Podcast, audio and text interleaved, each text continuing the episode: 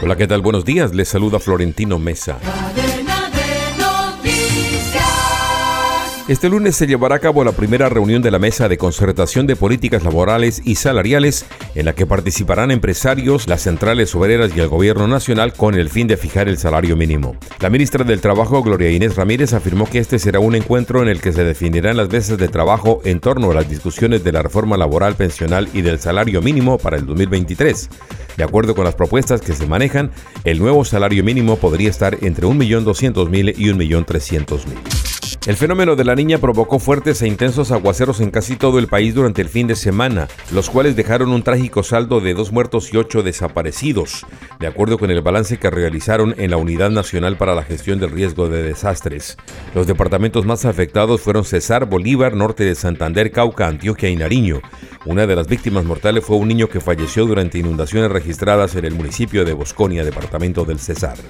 El ministro de Transporte Guillermo Francisco Reyes anunció que su administración trabaja en una mesa intersectorial en modificaciones para el seguro obligatorio de accidentes de tránsito SOAT.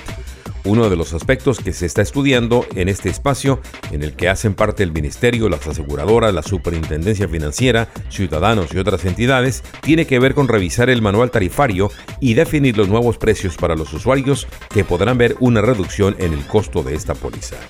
Descarga gratis la aplicación Red Radial y encuentra siempre una radio para tu gusto. Escucha lo mejor de la radio hablada en Colombia, noticias, deportes, entretenimiento, programas familiares, música en todos los géneros y gustos, y cada hora los avances informativos en cadena de noticias.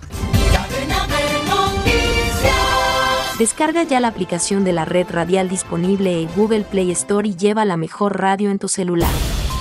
Al menos dos personas fallecidas, viviendas y locales comerciales dañados, deslaves en carreteras, inundaciones y caída de árboles y postes dejó en México la tormenta Roslin que tocó tierra como huracán mayor en el estado de Nayarit en el Pacífico, que rápidamente perdió fuerza sobre territorio mexicano y se prevé que tras convertirse en una depresión tropical se disipe este lunes. Se espera que las fuertes lluvias continúen en algunas áreas de la trayectoria de la tormenta, pronosticó el Centro Nacional de Huracanes. Volveremos con más en Cadena de Noticias.